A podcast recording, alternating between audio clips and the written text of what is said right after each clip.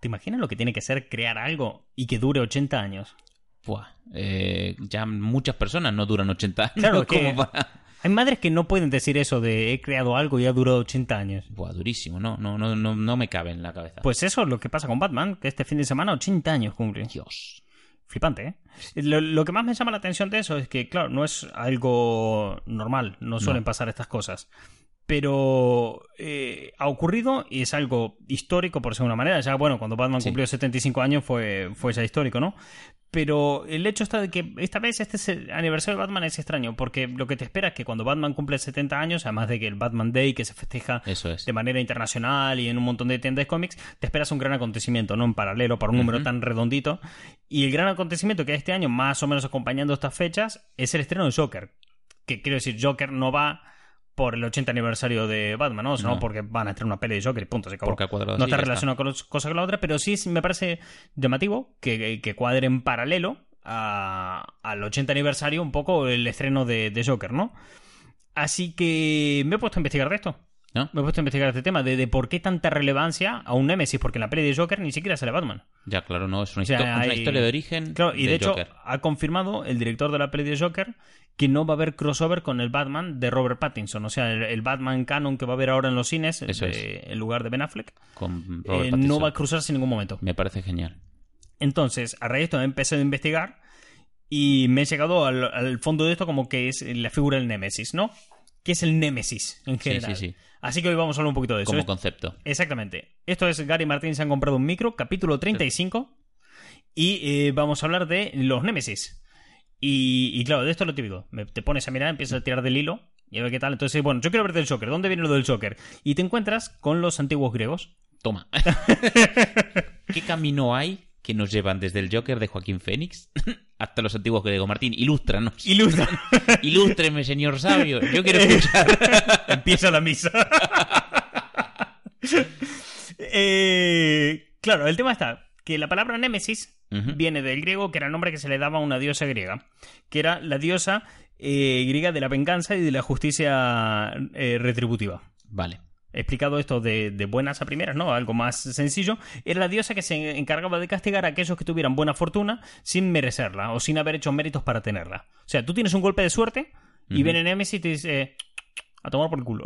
No, no, no, no. Tú imagínate, eh, eres un, un ciudadano griego que va por ahí paseando, cae un carromato, se despeñan todos y te quedas ahí pues con sus cofres de tesoros y demás y dices, pa, la saca, me la llevo. Entonces viene Nemesis y te caga a palos. bueno, no es que no te cagara a palos, pero sí que lo que hacía era coger a la gente que estaba en lo más alto por su buena fortuna Hmm. y ponerla en lo más bajo. O sea, Ah, darle uh, lección de humildad. Un golpe de karma de la hostia. ¿Sabes lo de que fácil viene, fácil se va? Totalmente. Pues esa es Nemesis. Vale. O sea, si fácil se va es porque Nemesis la quiere mandar a tomar por el culo, ¿vale? Entonces de ahí viene Nemesis. Porque, pero claro, lo que uno puede pensar en cuanto a lógica es, si te, al afortunado lo hace desafortunado, al desafortunado... Lo tendría que, claro, un Robin Hood ahí. No, los cojones. Reitero. ¿Qué dices? diosa griega de la venganza y justicia retributiva. Uy, O sea, eh, qué no. mala hostia. ¿En esto qué entra que te dé cosas a los desaventajados? No, no, claro, claro. Es como, me cago en Dios, no te lo mereces. Sí, te meto un bofetón. claro, exactamente. Entonces, claro, Némesis era eso, era una diosa que si te- las cosas te iban bien, pues te jodes. Ay, qué mala baba, tío. Sí, sí. ¿Qué pasa? Sé que hay alguna historia, alguna historia en la que eh, coge algún desafortunado y lo convierte en afortunado, pero eso era muy rara vez, ¿no? Y además era como doble putada, porque si tú como desafortunado por la fortuna te conviertes en afortunado, Némesis debe castigarte para que seas desafortunado, porque no te lo mereces. Si tú tienes cosas por mérito de lo que seas ahora de un hombre que se ha quedado con todos Las los riquezas oros, de otro, de alguien que, se- tuvo un accidente, claro, sí. que se las encontró por ahí, mal. Si tú has trabajado honradamente y has conseguido por toda la ley ese esa fortuna, ese dinero, pues bien, de puta madre, Nemesis no te, va a tocar. No te es que hayas tenido buena suerte, sino que te lo has currado. Y como un campeón ahí lo tienes. Bueno, esta era un poco esa manera de explicar que tenían los griegos de eh, lo que fácil viene, fácil se va, ¿no? Hay que tener en cuenta que los mitos, eh, lo que habíamos explicado en programas anteriores, los mitos son historias eh, con un comienzo, un nudo, desenlace, por decirlo de alguna manera, que están Sí. hechas para explicar las normas de la vida, el Eso día a día, ¿no? Una, una guía para la vida Ujú. sería una mitología, ¿no? La mitología es un conjunto de mitos que te explican el día a día. Y eh, esa, esa parte de la vida, de lo que fácil viene, fácil se va, pues explicado de una manera muy primitiva sería pues la diosa Némesis. Claro, Némesis a día de hoy se utiliza para tener eso, al Joker y Batman. o sea, el Joker es. es. el Némesis de Batman. normal. O sea, si, si lo que haces es joder a la gente a la que le va Bien, pues pues, normal que lo tomen un poco como a lo mejor es el enemigo. Pero es que esto va un poquito más, más profundo, ¿no? Ten en cuenta que de aquella. eh, en la época de los antiguos De los griegos, griegos. y demás, las leyes no son lo que eran hoy en día. Si Vale, eran entonces, guías más que nada, o era- Claro. no estaba tan estructurado, digamos, La- el sistema legal. las leyes en, en toda sociedad, hasta la fecha, hasta el día de hoy, se van construyendo a medida que alguien la caga. Eh, sí, o sea, tú cuando vas a un bar y te encuentras un cartel de prohibido esquiar en la barra, sabes que alguien ha hecho algo. sabes que algo ha pasado. ¿no? Es porque en la barra de ese bar había mucha nieve, a lo Eh, mejor. Claro. Si tú estás viendo un cartel que dice prohibido dar golpes con la cabeza contra el cristal, alguna historia hay detrás. No, pues las leyes, eh, eh, por norma general, son, son lo mismo. Pero claro, antiguamente, pues claro, aún la, la gente no había habido tiempo para que la gente la cagara tanto. Ya, claro. Entonces, ¿qué pasa? Cuando las leyes no eran tan estrictas y las sociedades no estaban tan cohesionadas como ahora, porque ahora básicamente es, tú no cumples las leyes, hay hostias. O sea, el, el ser humano cumple las leyes y sigue las normas de la sociedad por un principio muy básico y es que el gobierno tiene armas. Claro, miedo si al te castigo. rebeles, te cagan a palos. O sea, Exacto. es así de sencillo. Sí, sí, el, sí. el dinero es una enorme mentira. El dinero solamente es papel y, y metal Ya. que hemos decidido darle valor para poder manejarnos mejor en el comercio. Es una mentira que nos hemos construido para poder manejarnos mejor. Si alguien el día de mañana viene y dice, pues no, pues ahora me invento mi dinero, el gobierno dirá, no, mira, porque eso es falso, no Ya. se puede hacer, porque tal. Y si tú sigues insistiendo y en crear tu propia mentira, pues viene el gobierno y te caga palos. Eso que es. para eso está la policía armada. La policía tiene armas porque la gente se lleva muy bien y se entiende siempre. Exactamente. Entonces, si llegamos hasta este punto, hasta el día de hoy, antes no estaba. Entonces, ¿cómo se regía la gente para no ser eh, una sociedad de Sodoma y Gomorra continuamente? pues a través de la mitología. La mitología y los mitos eran los que te explicaban las cosas Ay. para un poco poner la moral, ¿no? Los buenos tiempos, Martín. Los tiempo. tiempos. Fua, te podía follar un perro y nadie te decía nada. Esa orgía de cabras. Claro.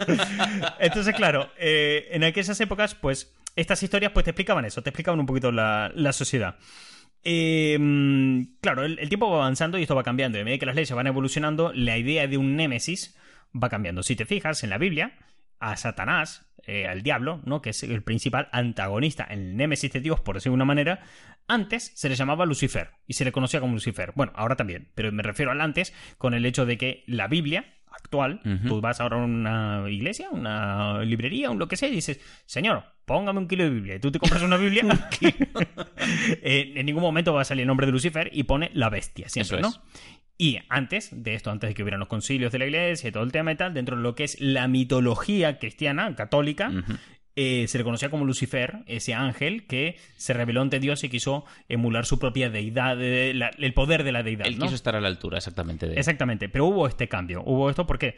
Porque a medida de que las leyes eh, se iban haciendo cada vez más específicas, y eh, estructuradas to- y, las- la sociedad ya no necesitaba los mitos y las mitologías para esas cosas, las mitologías se fueron adaptando para adaptar otros tipos de, de- de historias, ¿no? Para mantenerse ahí también, porque yo entiendo que en el momento en que aparecen estas, estas leyes y deja de ser la Biblia la única ley, Claro, eh, las eh, Biblias en bueno, general de las cada porque religión. sí, piensa que la de es verdad, cada religión. Cada sociedad creaba sus propias eh, religiones. Eso es. Pues. Algunas eh, cuajaron más, otras cuajaron menos. Sí, el pastafarismo no quiere, No, no, no. quiere agarrar, ¿eh? bueno, El garimartinismo no está cuajando. es verdad, los santos papas hermanos no dan hecho. Bueno, la cuestión es que, eh, claro, tú ya has acumulado un poder como, como única ley. De repente llega la ley de los hombres, por así decirlo, que la ley divina ya no se te aplica y dices, bueno, ¿y qué, cómo aún nos mantenemos en el poder? Dijo la iglesia. Pues efectivamente, adaptándose y creando pues nuevas eh, o reescribiéndose para seguir acorde a esas leyes. Hay un mitólogo, que esa profesión existe, se llama Sí. Joseph Campbell, que dice que eh, la gente se educa a través de historias, ¿no? Hmm. O sea, las leyes son normas estrictas, escritas en piedra por una manera, que esto se tiene que cumplir y punto, se acabó, no Eso hay es. más. ¿Qué pasa? Que eh, Joseph, eh, Joseph Campbell lo que decía es eso, que educar. Eh, la gente se educa a través de las historias, ¿no? Cuando las historias son lo único que había para regir la moral en la sociedad, van desapareciendo, quedan en el apartado de educación Hmm. e ilustrar ciertos matices que las leyes nunca van a contemplar. Claro. En este caso, pasa Lucifer, de ser Lucifer, un hijo de Dios descarriado que quiere emular su poder y todo el tema, a ser la bestia. Sin más. Todo esto parte de un principio eh, en el cual hay que entender que el Némesis pasa de ser entonces en las historias la palabra Némesis como tal, al ilustrar de aquel que jode a la fortuna, por su manera, a ser un antagonista. A ser, la palabra que se utiliza para antagonista. Para el afortunado, se le jode. Te jodes, te vas a tomar por el culo. Esto es lo que te va a dar lecciones de humildad. O sea, el Némesis es el que te pone los pies en la tierra, te recuerda que la vida es una mierda y, te lo va a poner complicado. Y en las TVOs y películas y todo el tema, el Némesis es eso. Es, el obstáculo que tienes que superar. Exactamente. No, no tanto el obstáculo con el que tienes que superar, sino con el que tienes que vivir. Que lidiar, sí. Hay un hay un principio, ¿no? De, partiendo de esta base, ¿no? De que el Némesis es el opuesto del héroe, en que el Némesis y el héroe, a pesar de ser fuerzas opuestas, ambos son la. El Némesis y el héroe son las dos caras de una misma moneda, ¿no? Entonces hay un punto en común entre ambos, entre el héroe y, el, y su enemigo, ¿no? Entendiendo a Némesis como que, eh, volviendo a Joker y Batman. O sea, eh, sabemos todos que Batman tiene enemigos como el pingüino o Mr. Freeze, pero no son su Némesis. Su Némesis es el Joker, concretamente, ¿no? Entonces, eh, estos puntos en común que tienen, ¿no? Eh, te demuestran que el Némesis nace como una fuerza opositora al héroe. Es como una fuerza que se opone fuertemente contra él. El héroe siempre es una figura empoderada que lucha con unos principios muy claros para convertir al mundo en, algo mejor, ¿no? Eh, ¿Qué pasa? Que tú tienes eso, volvemos a lo que hablamos unos programas atrás, a una ideología, ¿no? Que Frank Miller eh, mostró muy bien en el, en el cómic de Caballero Oscuro, que es el objetivismo, que es eh, esa filosofía que entiende que el mundo es lo que es y punto. No hay más. O sea, tú lo que estás viendo, no hay eh, hipótesis de oh, oh, podría haber un mundo mejor. No, el mundo podría haber un mundo mejor. Hay el mundo que hay y punto. Podría haber un mundo peor. No, hay el mundo, que, hay. Es. Bien, ¿qué pasa? Que cuando nace una figura de un héroe, como puede ser Batman, estás alterando ese statu quo del mundo que es. El mundo que es ya no es el que es. El mundo ha cambiado y hay un tipo que se ha puesto por encima de todo, Eso es. lo ha alterado y tal. Entonces, ¿de qué manera se pone orden a ese caos que se genera? Con la presencia de un némesis que salga desde las sombras hmm. a atacar a esa figura principal, ¿no? sí, exactamente. Una, fuerza que viene a equilibrar eh, el hecho de que se haya alzado un héroe, pues se alza un villano precisamente para mantener el orden. Si volvemos al propio significado de la palabra némesis, era eso, la balanza, ¿no? Lo que fácil se viene, fácil se va. Y de la misma manera que ha aparecido un héroe justiciero, de golpe ese héroe justiciero ya no es tan poderoso porque hay un némesis que es tan poderoso como, como él, ¿no? Eh, ¿Qué pasa? Que estos nacen, los enemigos, a raíz del malo y son eh, a raíz del bueno y ambos son la misma cara, misma moneda. Entonces al final te encuentras con que eh, el malo nace como fuerza opositora, como inspirado por el mm. propio bien sea, el héroe sale inspirado por el bien, porque si, si Batman existe, el Joker también debe existir. El Joker siempre lo dice, el Joker existe porque existe Batman.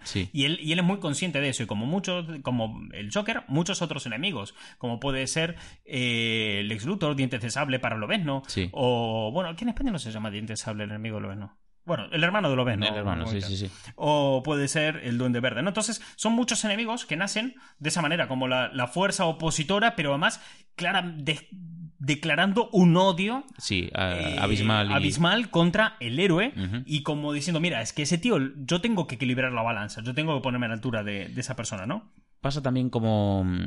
Eh, cuando pasó el final de Vengadores, cuando demuestran que la Tierra tiene sus héroes y son poderosos, es y hicieron una demostración de fuerza, precisamente rechazando a los Chitauri, es como un llamamiento también a un desafío.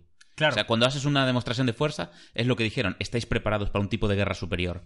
Pues eh, es lo mismo, cuando un héroe se alza por encima de la media, está llamando al desafío, por eso aparecen los villanos.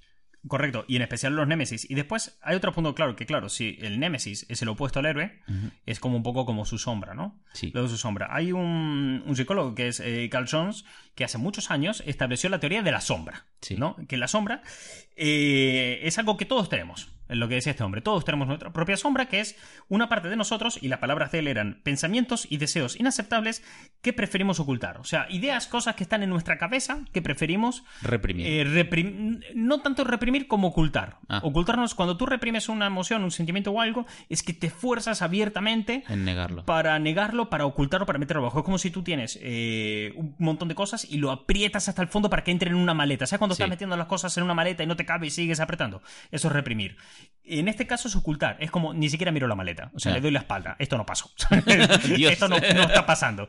¿Qué pasa? Que el, el ejemplo que ponía este hombre como, como ejemplo, ¿no? De, que esto ocurría, era que tú pienses en una persona que te caiga mal. Un ejercicio que puede ser cualquiera eh, de los que están escuchando esto, lo que sea. Tú piensas en una persona que te caiga mal y probablemente lo que no te guste de esa persona, esa persona que realmente te dé repulsión y cosas que hace que tú crees que están mal.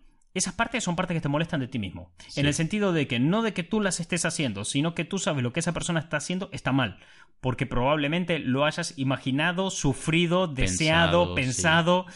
Y te Eh, recuerda algo de ti mismo que no te gusta. Esto Exactamente. Ya se- sea una, una cosa que has pensado en hacer alguna vez tú o algo que hayas sufrido, ¿no? Es que es eso, el- en psicología se habla mucho, sobre todo en, en sueños, en interpretación de sueños, de cuando tienes a lo mejor... Los sueños son un reflejo del estrés. O sea, tú cuando sueñas, por lo general, son eh, ideas que no pudiste resolver eh, en tu día a día y tu cerebro pues, hace ese ejercicio para que lidies con esas emociones o sensaciones que tienes. Eh, y este, el reflejo de la sombra, precisamente cuando ves a alguien haciendo algo horrible, siempre, eh, sobre todo alguien que te recuerda, a alguien que odias, alguien que te recuerda, pues es, precisamente estás proyectando cosas que a Y ti... como sea de tu familia, más aún. Uy, peor, peor, porque las emociones son mucho, están multiplicadas con la y además hay un hay una fuente cercana de donde hemos salido todo, ¿no? O sea, Sí. si tú has salido del mismo sitio más o menos que de él, porque es la misma familia, entonces... Pues, Precisamente, a lo mejor ves a alguien haciendo algo que tú odias y es esa persona que además lo detestas, pero en el fondo y haciendo análisis eres tú mismo y proyectas la imagen de esa persona que odias porque está haciendo lo- esos eh, sentimientos que estás negando. Entonces, el Némesis, al héroe, es su sombra. Sí, O sea, el- el- el- la fuerza opositora del héroe que se alza por encima de todo y siempre hace caos que le pone orden el Némesis, que es esa eh, justicia Esa figura, sí. retroactiva, esa venganza, ¿no? Ese, ese tal. Ese punto es eso, es su propia sombra. Entonces, si te fijas, Batman y el Joker. El Joker es la falta de moral, mientras Batman es la moral absoluta. Él siempre tiene una fe ciega en su moral y unos principios muy básicos. Yo no mato, yo no uso pistolas, Sí. eh, matar está mal. Toda esa puta mierda de Batman. El Joker se la pasa por los forros las pelotas. El Joker presume de no tener moral. sí. Y vive con eso. Vive en un caos continuo mientras Batman quiere poner orden a su ciudad. El Joker desata el Está caos. invitando al caos, exactamente. Entonces, claro, cuando te ves esto y empiezas a profundizar y ver muchos otros, te encuentras, por ejemplo, como eh, con el Duende Verde. Que mientras Spider-Man, un gran poder, conlleva una gran responsabilidad, el Duende Verde es Norman Osborn, una de las personas más eh, emblemáticas y poderosas de la ciudad de Nueva York, un alto empresario que tiene una influencia de la hostia, utilizando todo ese poder con ningún tipo de responsabilidad, se exime de cualquier responsabilidad y hace las cosas en un principio porque puede. El fulano, porque tiene ese derecho a hacer las cosas solamente por la por tener la posibilidad de poder Por, hacerlas. por su posesión. O sea, Si yo tengo la posibilidad de hacer esto, es que tengo que hacer lo que puedo. Se acabó. No, Ah. no me pregunto si debo o no debo. analiza también los dos personajes. Vamos a ver, Peter es un chaval de instituto, eh, mientras que eh, Norman Osborn ya es un adulto maduro, eh, en una posición social alta, es un gran empresario. Peter es un chaval que de barrio, de pocos ingresos, que vive con la pensión de tía May, está en el instituto, está estudiando, eh, tiene unas creencias muy de por el pueblo y para ayudar a la gente de, de bajos estratos. Norman Osborn hace quedadas eh, con la élite para, pues yo qué sé, mm, fardar de lo bien posicionado que está, lo poderoso que es, eh, compite con los más poderosos como puede ser Kingpin. Pero Además o- hablamos de, una, de un poder no estilo Superman, sino de un poder político, un, un poder de influencia, social. Totalmente, sí, sí. Oscar Social y económica. Totalmente, porque él, eh, imagínate, o sea, o sea, le pone su nombre a la compañía, Os- vale, que es muy común, pero es como una proyección más de su ego. Correcto. Oscorp es, es su nombre y además eh, la única forma que ve de proseguir es con Harry. Por eso tiene la imagen del pupilo, que es su versión joven. Su hijo, claro, sí, está allí. exactamente. Su hijo, joder, lo trata como, ¿sabes? Muy como el César trataba a sus hijos que lo mandaban a la trinchera para que eh, le metían mucha caña, para que cuando fuera un hombre maduro hubiese tuvido, eh, tenido pues una preparación y hubiese estado listo para seguir el, el imperio de la familia. Sí. Toda esa imagen de poderoso, pues eh, es Norman En los, en los cómics de Ultimate se ve muy bien como fuerza opositora de, de Spider-Man, ya que al ver el nacimiento de Spider-Man y de cómo Spider-Man está en la sociedad a través de unos experimentos hechos en su, eh, en su propia ciudad, por de una manera, y al lado de, de sí mismo, como empieza a experimentar para intentar sacar estas cosas adelante, ¿no? Como, pero qué cojones, si yo también te puedo, ¿sabes? Yo también Sí. debería estar a ese punto. Entonces, siempre está esa fuerza opositora, ¿no? Entonces, el Némesis siempre es la sombra que Mm. nace como fuerza opositora a esto. Y en el Joker, pues joder, es que el Joker gana un protagonismo excepcional en el sentido de que Batman lleva 80 años y el Joker también lleva otros tantos ahí con él. No vale que no se crearon la misma fecha, pero sí que es la misma cantidad de tiempo que llevan ahí juntos y con esa dualidad tan clara y tan dura de uno Sí. tiene moral y ética y el otro todo lo opuesto, todo lo que puede hacer que no esté. ¿Qué pasa? Que hay un factor clave en esto de por qué ocurre, porque también pudo haber no ocurrido que los villanos existan porque existan y por eso el héroe eh, hace falta, ¿no? Y entonces eh, te encuentras al Dr. Peterson, que es un, un famoso catedrático estadounidense, lo puedes encontrar en, en YouTube, que tiene un montón de charlas y cursos por ahí. No estoy de acuerdo con muchas de las cosas que él mm, promulga y con muchas de sus ideas, pero sí que es un tipo muy listo. Es un tipo Mm. que tiene unos conocimientos sobre la filosofía y la ética y la moral muy altos que, que son muy respetables, ¿no? Y entonces él tiene un principio que es el de arréglate a ti mismo antes de arreglar el mundo. Ajá. No, o sea, un rollo de primero barre en tu casa y luego lo de los demás, ¿no? Exacto. Entonces, porque si tú quieres pretender, por ejemplo, un ejemplo que poner muy a menudo, ¿no? Tú quieres salvar el mundo, tú quieres aportar algo a la sociedad y limpiar la sociedad de la mierda que veas en ella, sea en el ámbito que sea o sea la que sea, tan solo sea, no sé, ayudando a limpiar en tu barrio o ayudando a, mm, a las familias desfavorecidas de tu ciudad, lo que sea, ¿no? Dice, pero si tú no eres capaz de limpiar tu puta habitación, no puedes, no puedes hacer tu cama todos los días, ¿cómo pretendes sal- salvar el mundo, no? Sí. ¿Qué pasa? Que Peterson lo que dice con esto es que tú no has demostrado en una práctica que lo que promulga sea cierto. O sea, tú no estás demostrando que puedan salvarse la sociedad o que puedas limpiar la sociedad porque no lo has demostrado en el ámbito más pequeño y sencillo posible, que es tu casa.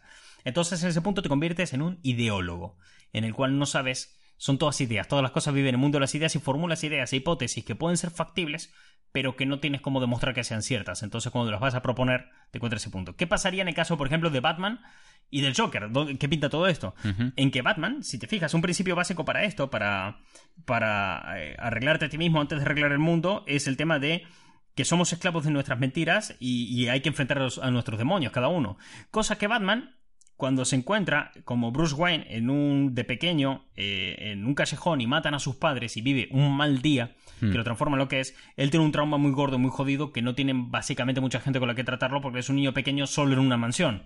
¿no? Entonces, cuando él va creciendo y va siendo consciente de esto, tiene dos opciones. Enfrentarse a eso, ¿vale? Lidiar con y ese lidiar trauma. con ese trauma o convertirse en un héroe encapuchado y salir a cagar a palos a la gente. Disfrazado de murciélago. Es que. Eso sí. es una distorsión de la realidad. Entonces él se aleja de la realidad para poder eh, modificarla a su antojo y él se entiende que, eh, porque su padre hacía lo mismo que hace Batman, intentar arreglar Gotham, intentar que Gotham sea un sitio mejor, Sí. ¿no? Y con la cantidad de puto dinero que tiene eh, Bruce A su, Wayne, a su disposición, sí. podría hacerlo, podría seguir el legado de su padre. Mm. Pero él se sigue culpando de ser ese niño que no pudo defender a sus padres en aquel callejón Porque contra aquella débil, amenaza. sí. Porque era débil.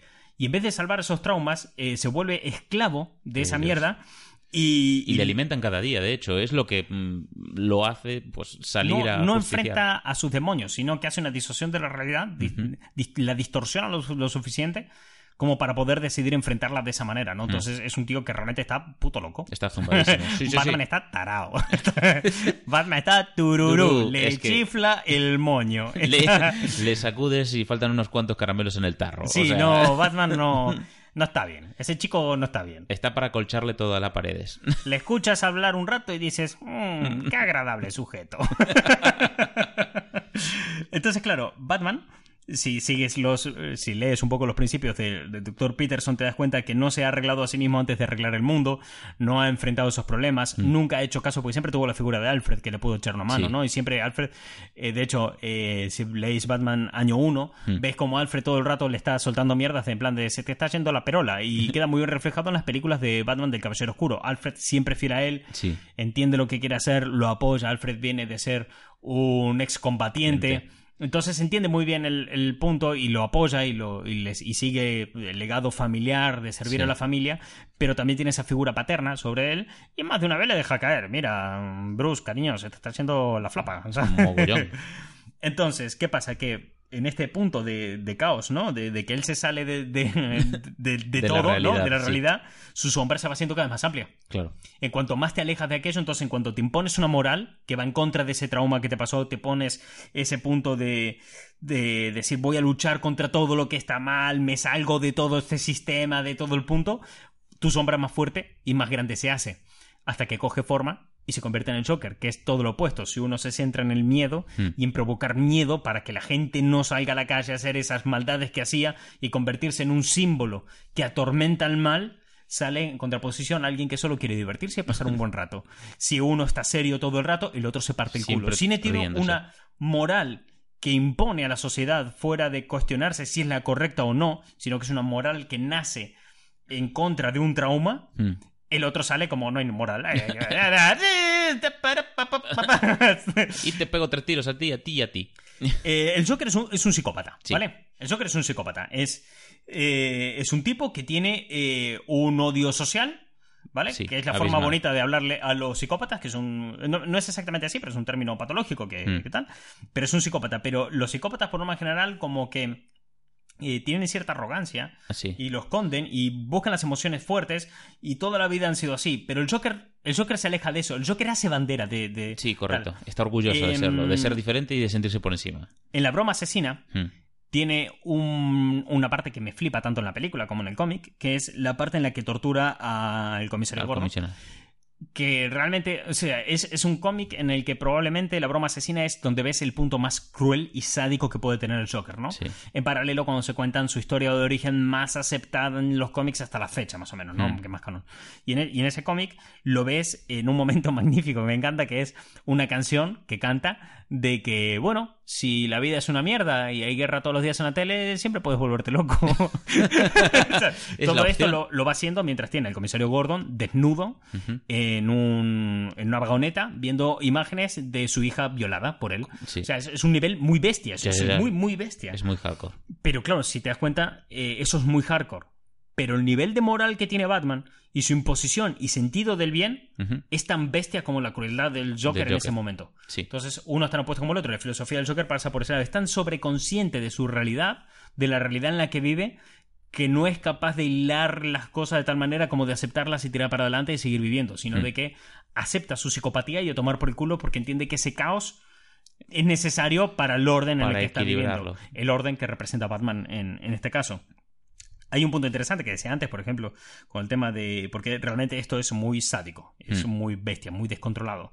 Y cuando ves que esto lo puedes catalogar como bestia, me recuerdo lo anterior que decíamos de que en la Biblia, a día de hoy, en la Biblia actual, a Satanás se lo cataloga como la bestia. Sí. Y se habla de la bestia. ¿Qué pasa? Que la bestia eh, se utiliza este término por un.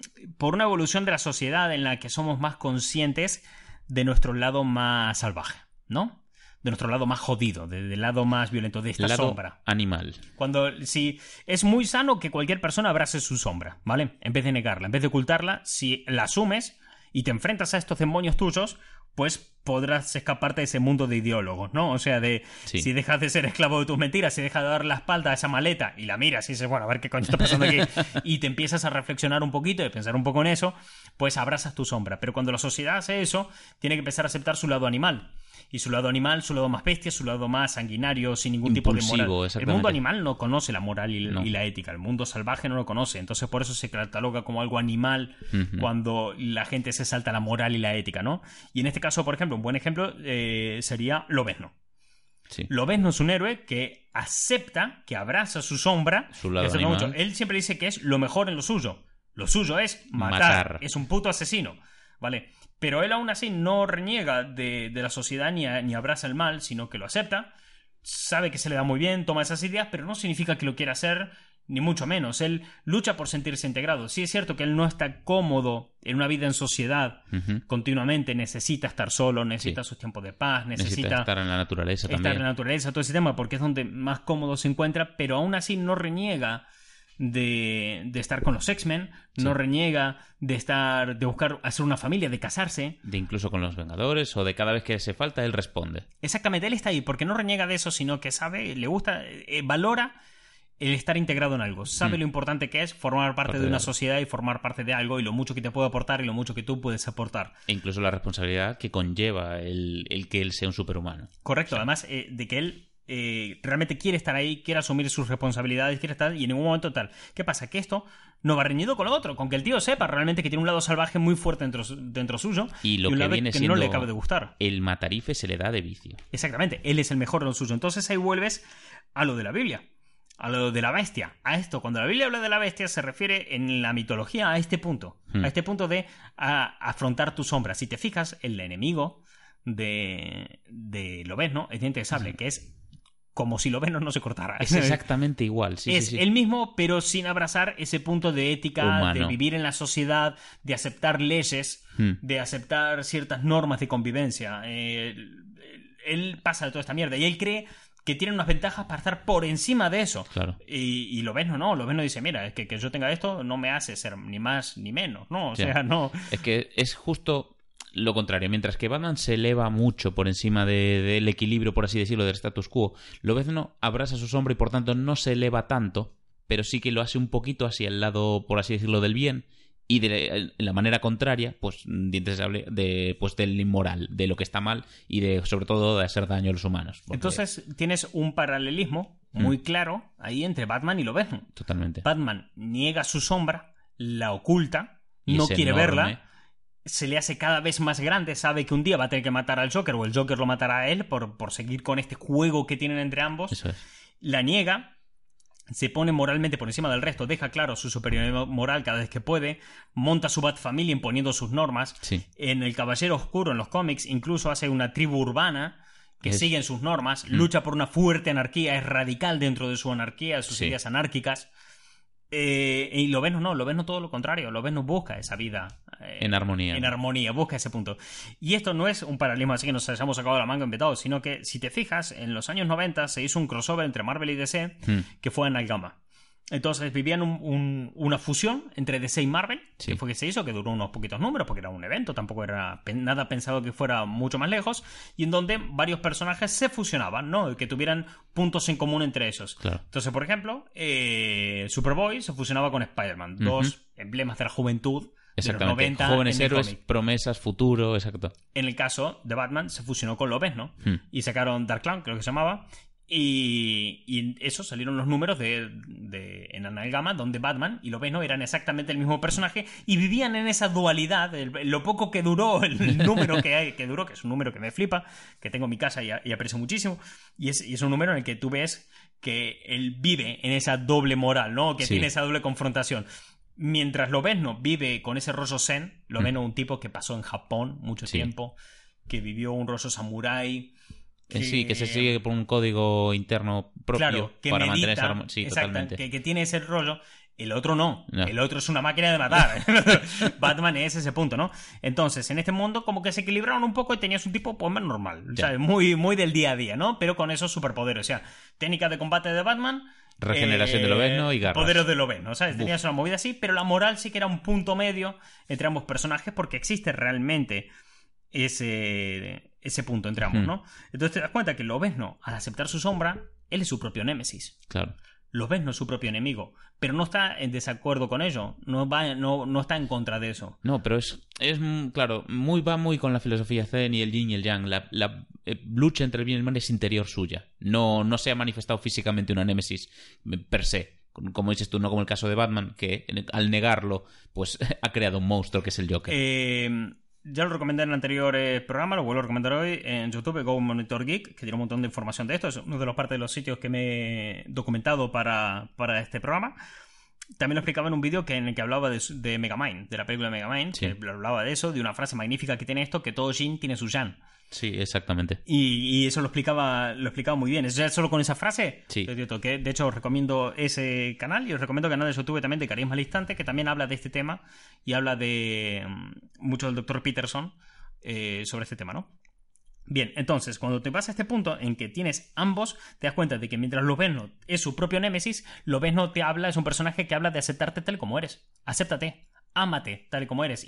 Eh, antes de intentar incluir a los demás en la sociedad, antes de, de dar un efecto que hay que recordar, X-Men de, lo- de los, eh, es el grupo de superhéroes inclusivo, el que habla de las minorías, el que intenta integrar las minorías en la sociedad, el que intenta acercar a aquellos discriminados y marginados en una sociedad, integrarlos y, y normalizarlos, ¿no? Mm. El Lobezno es el perfecto ejemplo de cómo funciona este sistema de los X-Men. Primero, Hay que. a- a- a- acéptate a ti mismo, enfréntate luego a tus podrás- demonios y podrás luego. aceptar al resto. Eso Volvemos a lo del doctor Peterson. Peterson. Arréglate a ti mismo antes de arreglar al mundo, ¿no? es. Entonces, está mucho en este punto. ¿Qué pasa? Batman vive en una lucha continua mientras Lobez no puede tomarse descansos, porque Lobez no se toma descansos. Sí. Lobez no tiene grandes etapas de, de su cómic donde está en, en tranquilidad, donde vive tranquilo el fulano, y donde lo ves, por ejemplo, siendo director de la escuela Sí, de los X-Men, o viviendo en el medio del campo con animales, viviendo eh, aventurillas, pero realmente era poca descanso y porque le da un poco Sí. la gana. Batman no. Batman es 24-7 eh, defender la justicia y luchar por eso. De hecho, eh, Batman prácticamente no duerme. Ese es, un- Exactamente. ese es el nivel de zumbado que está como, como un cencerro. Mientras Lobezno es su propio némesis y por tanto se acepta, y Ujú. acepta su sombra, te das cuenta que Batman vive en, en una Lucha en constante. en una disociación de la realidad que le invita a autocastigarse Sí. por el daño que causó. O sea, ser Batman es un castigo que él asume como responsabilidad para salvar Gotham y salvar el mundo, ya que no pudo salvar a sus padres. Como él no puede salvar a sus padres, tiende al autocastigo. Exacto. Y además, y a seguir con la labor, en este caso, de, de su padre. En el juego de, de la saga de Arkham queda muy bien representado cuando eh, en, la fase, en una fase del, del juego de Arkham donde el espantapájaro le suelta una ilusión de, de la Mm. hostia, ¿no? Para, para que se vean sus mayores miedos y sus mayores debilidades. Y él pasa a ser un niño. Y es un niño que recorre los momentos en los que sus padres murieron por su culpa sin él poder hacer nada. En el juego Arkham City hay un momento que si tú te vas al callejón, porque tienes toda la ciudad de Gotham representado, Sí. y si vas al, al callejón donde murieron tus padres, ves que el psicólogo, que es el enemigo del juego, ¿no? que es un psicólogo que está ah, sobreanalizando a Batman, le ha dejado eh, una recreación del asesinato de sus padres, ¿no? En el suelo. Y ves como Batman se le viene el mundo abajo eso, y el psicólogo que lo atiende dice, mira, es que este es tu punto, es que tú no te estás enfrentando a esto.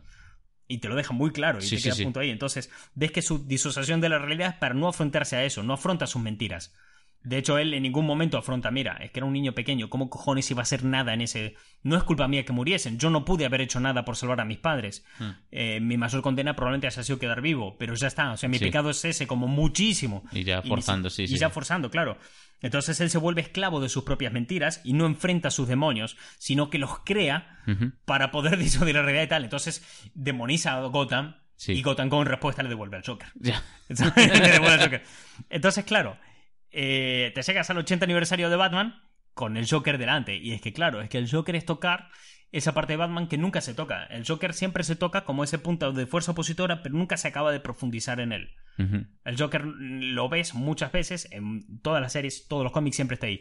Pero el punto de acercamiento profundo hacia el Joker es algo que te puede taladrar la mente. Ya. Eh, siempre está ese rollo de que dicen de Jack Nicholson, de Heath Ledger, que si interpretas al Joker se te va un poco la chota, quedas ¿no? tocado, Que- sí. Te, te quedas tocado. Y es lógico, porque si te vas hasta la psique de- del personaje y si empiezas a profundizar y tirar del hilo y te vuelves hasta los griegos, este punto, te das cuenta con que hay puntos del Joker que a lo mejor tiene, te invitan a, a valorarte a ti mismo, ¿no? Y empiezan a, a decirte cuáles son mis némesis, lo que dije aquí a lo largo del rollo, ¿no? Ujú. Piensa en alguien que te caiga muy mal y a lo mejor lo que te molesta a esa persona Es lo que te gusta de ti no te gusta de ti. Entonces, claro, cuando empiezas a investigar el Joker, por un lado tienes una fuerza liberadora, que es el no, no solamente te enfrentas a tus males, sino que, y no solo los liberas, sino que haces bandera de ellos. Ya. Entonces dices, a tomar por el culo, hoy quiero ver el mundo arder. Así que ideas un Me plan... voy a liberar del peso de la sociedad, del peso de, eh, De la las moral. leyes, de la moral, de todo, a la mierda. Pero por el otro lado tienes el punto de que te tienes que enfrentar a tus cosas y demás. ¿Qué pasa? Que el Joker es un psicópata y sale a sí mismo y Hmm. se va al carajo. La gente que lo ha interpretado, que siempre te dice, oye, te deja un poco tromba, es que tú cuando te enfrentas a esta cosa no suele ser un psicópata. ¿eh? No, no, no, claro. Y por eso es un choque de realidad Claro, increíble. y que te den- y, y- además un choque de realidad que te invita a distorsionar para convertirte en un puto zumbado que salga a quemar coches, ¿sabes? Es que exactamente, tienes que, mm, como actor, eh, plantear, o sea, derrumbar todo tu sistema de creencias y decir, vale, si yo fuese un puto zumbado, ¿cuál sería mi, mi forma de ver el mundo? Y a partir de ahí eh, empiezas a elaborar una cadena de pensamientos. Normal que luego quedes tocado. Claro. Porque una vez has visto eso, dices, uff, ahora hay que volver es al que día a día. es que miras el abismo y el abismo te devuelve la mirada. Exacto. Eh, los Némesis explican lo que va mal en nosotros mismos. Hmm. Ese es el, esa es la cuestión de esto, ¿no? En este caso, Joker puede explicar lo que va mal en Batman, pero si profundizas en él y como Joker invita tanto al caos, Hmm. no a la anarquía, que eso lo hemos explicado otra No, vez, no, no, al, al caos, al caos absoluto, a, a la liberación total de todo. Romper tal. todas las ¿Qué normas. pasa? ¿Qué es lo que pierdes? Porque puede ser muy tentador si te vas a eso. ¿Y qué es lo que pierdes? Pues si- aceptas el modo de vida del Joker, lo que pierdes es ser lo ves, ¿no? Ya. es el abrazarte a ti mismo, el aceptarte, Porque, claro, en el momento que aceptas eh, esa libertad que te da el Joker, no aceptas la parte que te da Batman, que es Claro. tener una moral, una ética y enfrentarte a tus demonios y tal, sino que es otra manera de esconderte. Sí. Es otra forma de evadirte. Eh, con la diferencia en el Joker que, bueno, no se esconde ni se evade de nada porque está loco. Pero sí que es cierto que, desde el punto de vista de, de una persona del día a día, eh, de lo que te pierdes de ser de lo ves, ¿no? De, de ese, ese poder, ese otro poder, el poder de la seguridad, de estar seguro de ti mismo, La armonía interior. la armonía, la paz y el que nada te rompa las bolas. Porque Claro. lo ves, ¿no? Es un tío que vive muy tranquilo. Lo ves, no es un fulano que. En la peli de Logan, Sí. se ve claramente que el tío vive tranquilo. O sea, Hmm. más allá de sus demonios, sus preocupaciones, todo lo que tiene que le pueda joder o trastocar el día, parte del mismo, parte de dentro. Pero las cosas del día a día se las soplan. Es las impasible, soplan- sí, totalmente. se la soplan un montón. O sea, no es un fulano que vaya a ver las noticias y se ponga colérico, no es un tío que, que no, no tiene ese... Hay mucha gente, la gran mayoría de gente en el día a día se levanta por la mañana, toma el café mirando Twitter, leyendo el periódico, lo que sea, desayuna y ve unas noticias que pues no son buenas, son, son son noticias de mierda porque es lo que venden. O sea, Sí. el- el- lo, El negativismo. por Claro, vende. El morbo es moneda de cambio para la prensa. Y la prensa Sí. es un negocio. Es, es un- Correcto. que está ahí. Entonces, ¿qué pasa? Cuando tú vas a la prensa, las noticias pues no suelen ser buenas, no suelen estar, y te suelen poner predispuesto a... eh.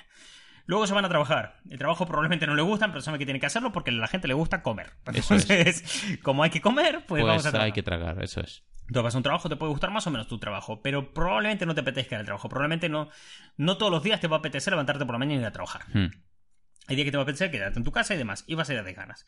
Vas a salir a mediodía, vas a comer, eh, la comida. Vuelves a tu casa por la noche, agotado, pones un rato de tele, vuelve a ser la misma mierda de siempre. Y cuando no es una mierda, te encuentras con programas como El Hormiguero. Que El Hormiguero es. Vamos a divertirnos, todo guay, Sí. todo genial, pero a mí una de las cosas que me enervan de ese programa, que me sacan de mis putas casillas, es que el tema, vamos a divertirnos, porque bueno, de algo habrá que reírse, ¿no? Que la vida es una mierda. O sea, el mensaje final que te Sí. otorga el programa del hormiguero y de estos programas de entretenimiento que suelen estar en prime time, suele ser de, y bueno, de algo que reírse que la vida es una mierda, ¿no? Entonces, claro, llega al final del día y te acuestas por la noche y dices, joder, pues la vida es una mierda. Normal, coño, ¿qué vas a pensar? Ya, pero es que te lo están metiendo 24-7. Ya de base, eh, la estructura de tu vida no es que sea la hostia, pero es que si aún por encima tu entretenimiento te lo está reforzando. Claro, los impulsos que has tenido durante el Sí. día. Y además que vives en una sociedad, por tanto hablas con gente, quedas con peña y todo el mundo te comenta las noticias y te comenta la prensa, y te comenta las cosas y todo el mundo te va recordando con pequeños impulsos a lo largo del día que el día es una mierda y eso te exaspera, te deprime, te jode. Al lo ves, no, todo esto le chupa un huevo. o sea, eso es de lo que te pierdes. O sea, tú cuando abrazas la imagen del Joker y vas a destruir todo lo que te pierdes es lo ves, ¿no? Sí. Ese punto de lo ves, ¿no? Esa aceptación, lo que lo ves no le preocupa y le jode, parten de dentro de él, no de fuera. Claro. Lo que está fuera no lo puede controlar. Y como no lo puede controlar, Se la no le preocupa. Le da igual. Es simple, yo no tengo influencia sobre eso. De hecho, a le preocupa lo que sí puede controlar, que es el mismo. Sí que para cabrearlo hay que buscar las cosquillas. Es un, es un fulano el que siempre, eso sí, cuando perdió el norte lo perdió del todo. Pero hay que provocarlo y provocarlo y estarle encima. O Lo sea, ves, no, le, le encanta cagarse a palos con gente en un bar. Pero porque le parece divertido cagarse a palos con gente en un bar. no porque lo enfaden. yo Sí, no- Porque es el rostro de voy a un bar a meterme de hostias. Más fácil, yo decir porque es canadiense, por eso le Claro. gusta pegarse de hostias en un bar con alguien. Entonces, claro, lo ves no lo que te permite. Lo que te permite ser lo ves no. Sí. Es que todo te chupa un huevo. O sea, Ya. tú estás poniendo la tele que lanzaron un misil a Don Seonte. Eh, bueno, yo qué sé. ¿Qué pasa? Que esto, al aceptarse a sí mismo, al incluirse a sí mismo en su propia vida y abrazar su sombra y ver todo aquello, le permite ser el gran héroe que es. Le permite hacer ese ejercicio de inclusión social con los mutantes, le, le permite ser el director de la escuela de, de Xavier Sí. cuando Xavier no puede serlo, cuando no hay nadie ahí, él se encarga de educar a los niños, le permite ser uno de los mejores vengadores de reserva que suelen haber, Mm. le permite ser un X-Men memorable, Sí. le permite ser el fulano que le dice a Cíclope te estás pasando cuando se está pasando, Ando, porque, y suele ser. y le permite ser eh, digno de amor, Mm. que eso es muy importante, porque lo ves no es un ser amado, Sí. a lo no la gente le quiere. Otros personajes cuesta tener eso. Si vamos, por ejemplo, a Cíclope, Mm. tiene problemas de relación muy fuertes con su padre, con un montón de gente. El- su relación con Jean Grey no es del todo sana, por No, decirlo de una manera, ¿no? nada. En algunos puntos llega a ser muy tóxico. Pero lo ves, ¿no? El amor que recibe es muy sincero. Sí. Entonces, es querido, dentro de lo suyo, es feliz en todo el ámbito que él puede, con sus cargas emocionales y demás. Pero, joder, puede vivir con eso. Entonces, Sí. eh, lo ves, ¿no? Eh, puede ser un héroe gracias a ese punto. Si abrazas la versión del Joker, te fuiste a la mierda. No, o sea, no. no. Vas a vivir en un, en un ciclo de autodestrucción espiral, continua. exactamente, Y si te vas completamente al punto de. Batman, lo mismo, autodestrucción continua. Solo que gira en torno al otro lado. Las Némesis explican lo que va mal en nosotros mismos. Y yo creo que por eso es tan guay que salga ahora Joker. Sin ver la película, te digo que la peli va a ir por ese lado seguro. Por la parte de explorar de cómo la sociedad puede masticar a una persona que no es capaz de arreglarse a sí mismo. Una persona que no. Porque muchas veces pensamos que somos adultos funcionales y pensamos que lo somos, pero no lo somos en todos los aspectos. No, Realmente claro. siempre hay un punto en el que estamos Eh, que eh, cojeamos algo, sí. o cojeamos o lo que sea. y Yo creo que Joker va a ir por ese lado y estoy deseando verla porque creo que son los temas que va a tocar. A lo mejor es ah, una película que la incluimos en el programa anterior de las pelis que más nos han decepcionado de la historia. que si queréis verlo, es el programa justo el anterior a este, el programa eh, 34. 34. Y a lo mejor metemos a Joker ahí. No lo sé. Pero de base, el personaje, más allá de esta película, sea buena o mala, si nos metemos a, a ver cómics como La broma asesina, vemos que lo bonito de tratar ese personaje es tratar eso, a, a qué nos va mal. E incluso Arkham, que es, eh, digamos, ese cómic donde... Arkham mm, Asylum. Arkham Asylum, donde el, eh, el Joker toma más conciencia de sí mismo y le explica a Batman cómo son dos caras de la misma De moneda. hecho, eh, todo ese cómic va de Joker, de, de Batman aceptando que a lo mejor él debería ser un paciente de Arkham. Sí, Con el discurso detrás del Joker, guiándolo por ese camino, ese viaje espiritual de, de retrospección, que realmente si lo ves es terrorífico para Batman. Es un cómic que además con un dibujo que te invita a experimentar el terror que experimenta Batman. Con- magnífico de Dave McKean es el dibujo. Y, y te invita a eso. Y claro, es el momento en que ves que Batman se mira a sí mismo. Batman mira ese abismo. Ma- Batman mira la libreta, la maleta que está intentando ocultar. Claro. Y se acojona vivo. eh, se acojona mal. Y de hecho, los juegos Arkham están basados un poco en, ese, En libremente cómics, en esos cómics, pero sí que tiene muchos matices de, de ir por ese lado, de ver de qué te va mal en A ti mismo. Así que eso. eh, ¿tú, tú crees que alguien se atreverá a hacer esa mirada a sí mismo? Uf, A es mirar- duro, ¿eh? A mirar al abismo. Y a ver si te devuelve la mirada. Es que es jodido, ¿eh?